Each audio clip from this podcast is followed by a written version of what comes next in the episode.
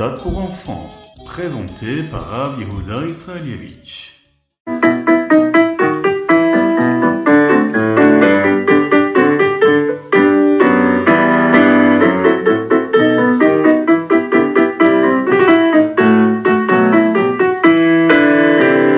Bonjour à tous, infiniment heureux de vous retrouver pour partager avec vous le Ritat du jour. Aujourd'hui, nous sommes le Yom Hamishi, le cinquième jour de la semaine de la Parashat Nassau.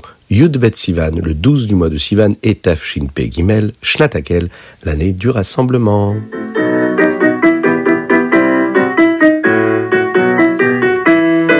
Et nous allons commencer tout de suite par le Chumash, et nous sommes dans le Hamishi. Aujourd'hui, nous allons voir ensemble comment les bénis Israël, le peuple juif, a commencé à marcher dans le désert, à démarrer son voyage. Le Chaf Iyar, le vingtième jour du mois de Iyar, les nuées sont montées, se sont détachées du Mishkan, et les bénis Israël ont commencé leur voyage depuis le mont Sinaï jusqu'au désert de Paran. D'abord, nous avions la tribu de Yehuda, Issachar et Zevoloun, qui se sont eux préparés à ce voyage. Pendant tout ce processus-là de préparation, les Kohanim ont recouvert les ustensiles du Mishkan afin de le préparer à ce grand voyage. Et ensuite, les bénis Israël ont commencé à voyager. Il y avait donc la première tribu, celle de Yehuda, d'Issachar et de Zevulun. Ensuite, nous avions Gershon et Merari qui eux portaient le Mishkan. Et ensuite, nous avions la tribu de Reuven, de Shimon et de Gad. Et ensuite, Kehat qui lui portait les ustensiles du Mishkan, euh, eux sortaient juste après Gershon et Merari afin de faire en sorte que quand ils arriveront à un endroit où ils pourront camper, les tribus de Gershon et Merari auront déjà eu le temps de commencer à construire le Mishkan afin qu'on puisse y faire entrer les ustensiles qui allaient arriver lors de ce voyage.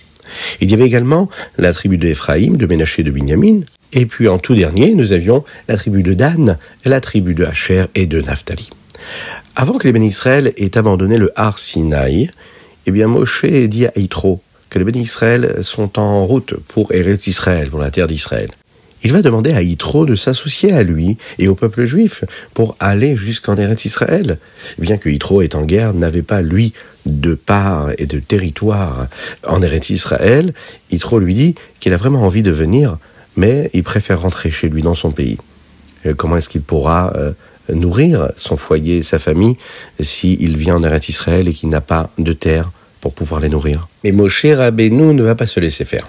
Il va convaincre Yitro et lui dire, il faut absolument que tu viennes, parce que si tu ne viens pas, les gens vont penser que tu t'es converti uniquement pour la récompense, pour la part de terre en Eretz Israël. Et si tu n'as pas de terre et que tu ne viens pas, ils vont se dire, voilà, il était intéressé. Et il ne s'est pas converti parce qu'il voulait rejoindre le peuple juif. Il faut absolument que tu viennes et, et, tu verras, tu auras une terre toi aussi. Et c'est ce qui va se passer, il va recevoir une partie de Yericho pendant un certain temps qui va être gardée pour celui qui ensuite construira le Beth Amikdash. Et le dernier sujet qu'on voit aujourd'hui dans notre Ritat, c'est que Akadosh Baruch va faire un très grand miracle. En un seul jour, les béné Israël ont réussi à marcher et à franchir une distance qui correspondait à trois jours de marche. Un magnifique miracle qui d'ailleurs va les accompagner pendant toute cette évolution jusqu'à Eret Israël. Et bien que une partie des bénis Israël allait en Eret Israël plus pour ce que la matérialité et la richesse de la terre pourraient leur donner, Hachem va quand même leur faire ce miracle-là. Il va entourer les bénis Israël de six nuées, un qui était au-dessus, un qui était en dessous, et quatre des quatre côtés. Le Haron, avec ces nuées-là qui précédaient le peuple juif était là pour préparer les différents endroits qu'ils allaient franchir pour ce voyage et les campements qui allaient être ceux des différentes étapes de ce long voyage. Les autres nuées entouraient les bénis Israël afin de les protéger.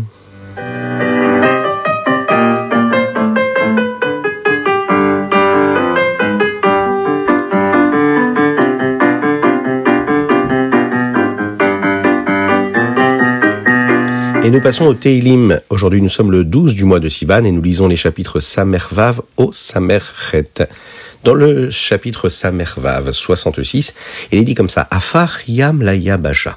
Hachem a transformé l'eau en terre sèche. À quel moment? Eh bien, nous parlons de la Kriyat Yamsouf. Vous savez, quand les bénis Israël sont sortis d'Égypte et que la mer s'est fendue en deux, et que la terre s'est asséchée afin qu'il puisse marcher et avancer. La Chassidut nous explique que c'est exactement ce qu'il va se passer lorsque Mashiach arrivera très rapidement. En général, l'eau, c'est ce qui recouvre la mer. Mais lorsqu'Akadosh transforme la mer en terre sèche et ferme, comme au moment de Kriyat Souf, eh bien on peut voir ce qu'il y a à l'intérieur de la mer. C'est-à-dire que nos yeux peuvent voir ce qui nous est caché. Lorsque Mashiach viendra, on pourra voir tout ce qui est caché, tout ce qui est voilé. Aujourd'hui, on ne peut pas voir comment est-ce que Dieu crée chaque chose dans le monde, mais lorsque Mashiach viendra, on pourra voir la présence et l'essence de Dieu, l'infini du Saint béni soit-il, qui crée chaque chose à chaque instant.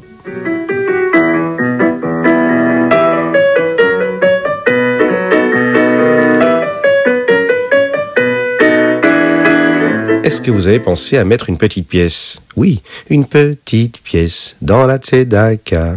Et Mashiach arrivera. Donc, surtout, n'oubliez pas de mettre la tzedaka. Nous allons passer tout de suite au Tanya. Nous sommes dans le Perek Dalet, le chapitre 4 du Shahara Ichud Vaimuna. Yud Betsivan Shanapshuta. Akadosh Baruchu a différents noms qui le représentent. Le premier nom, c'est Yud Ke Fafke, Hachem. Et le deuxième, c'est Elohim. Nous allons un peu plus tard étudier ce qu'est le nom de Elohim, mais commençons d'abord par les lettres qui constituent le premier mot Yudke Vavke. Avaya, ces lettres-là euh, créent un autre mot, le mot de Avaya, qui veut dire la création, c'est-à-dire entraîner, faire que quelque chose puisse se passer. Akadosh Baruch a été appelé par ce nom-là parce qu'il crée et c'est lui qui est la cause de tout ce qui se passe dans le monde. Ce que nous appelons Yesh Me'ayin, du néant à l'existant ex nihilo. Il n'y avait rien et il y a. Comme nous l'avons dit un petit peu plus tôt, Hachem fait ça à chaque instant de notre existence. Il renouvelle le monde du néant à l'existant. Oui, mais voilà. Euh, dans notre quotidien, Akadosh se cache de nous. l'avons vu dans le Télim encore aujourd'hui. Et grâce au nom de Elohim, le deuxième nom, lorsque Mashiach arrivera, Akadosh Baruch ne se cachera plus et on pourra voir comment est-ce que Dieu fait exister chaque chose dans le monde grâce et par ces lettres-là, qui sont les lettres de Yud, Ke, Vav, Ke.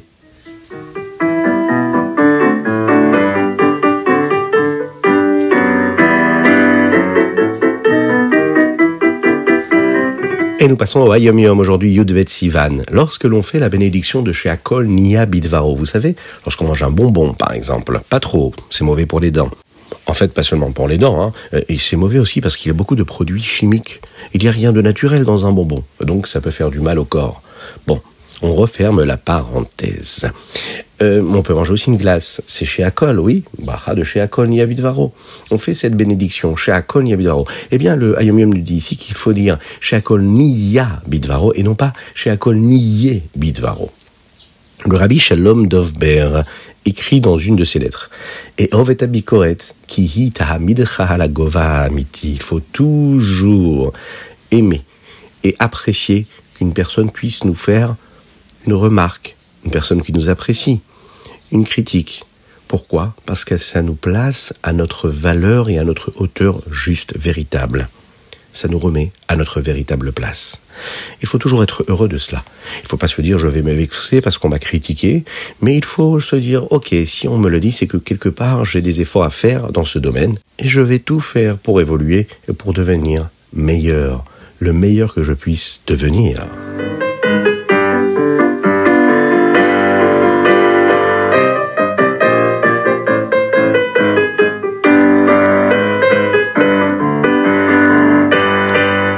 Et nous passons au Rambam. Aujourd'hui, nous sommes dans les Lchot Shabbat et nous allons apprendre les chapitres Tête, Yud et Yud. Dans le Rambam, nous apprenons aujourd'hui une partie supplémentaire des 39 travaux interdits. Par exemple, l'interdiction de faire cuire quelque chose pendant Shabbat euh, ou de mettre sa main sur quelque chose de chaud afin qu'il puisse encore être plus chaud. On apprend par exemple que le Bedin, le tribunal, pouvait punir une personne qui l'avait fait, qui avait pris part à, à des travaux interdits pendant Shabbat. Nous apprenons également qu'il est interdit d'écrire, de se couper les ongles ou de faire des nœuds, des nœuds qui ne se défont pas, qui ne se délient pas. Et encore beaucoup de halachot qui concernent les interdits de Shabbat. Il y en a qui pensent que quand on dit malacha, un travail, ça veut dire vraiment euh, quelque chose qui est difficile à faire. Mais si on regarde bien, à travers tous ces différents interdits des 39 travaux interdits, on pourra constater que ce n'est pas particulièrement des choses qui sont difficiles à faire. Euh, par exemple, d'éteindre euh, la lumière ou de rallumer la lumière, c'est pas vraiment fatigant. Euh, c'est pas fatigant non plus de faire un nœud ou de défaire un nœud ou de sortir de chez soi à la maison si on peut pas porter dehors. Ça n'est pas vraiment fatigant. Alors les chachamim nous enseignent que la mlacha, le travail qui est interdit, l'idée ici de nous dire, c'est de changer quelque chose. C'est-à-dire quoi? C'est-à-dire que quand on est pendant le jour de Shabbat et qu'on est censé se reposer, se sanctifier pour Akadosh Baoru, eh bien on laisse le monde tel que Dieu l'a créé, on laisse chaque élément tel qu'il est et on ne change rien, on ne fait rien évoluer. Lorsque l'on va appuyer sur l'interrupteur de la lumière, on est en train de créer un processus d'électricité qui va lui permettre à cette lumière d'éclairer. Donc, on est en train de renouveler quelque chose, on est en train de créer quelque chose. Lorsque l'on prend par exemple un élément, on le porte et on le fait sortir d'un domaine privé vers un domaine public, eh bien à ce moment-là, on est en train de créer quelque chose, on apporte un objet qui était à l'intérieur vers l'extérieur. Lorsque, par exemple, on va prendre une voiture, même si c'est pas fatigant, et qu'on va rentrer dans cette voiture et qu'on va utiliser, si c'est une voiture électrique, d'électricité, ou bien si c'est une voiture qui fonctionne avec de l'essence, et eh bien cette essence-là qui va brûler dans la voiture et qui lui va nous permettre de faire avancer ce moteur-là, on est en train de créer quelque chose. Et c'est ça l'idée. Pendant toute la semaine, on est là et on fait partie du projet de Dieu, à savoir de transformer chaque élément. On crée, on transforme, on fait évoluer tous les éléments de la nature avec Dieu et par sa force. Aujourd'hui, le jour de Shabbat, on se repose et on ne fait que ce que Hachem veut à travers la sainteté, la spiritualité de tout cela. On sert Dieu à travers ces objets initials, tels qu'ils ont été créés, tels qu'ils ont été déjà conçus juste avant le jour de Shabbat.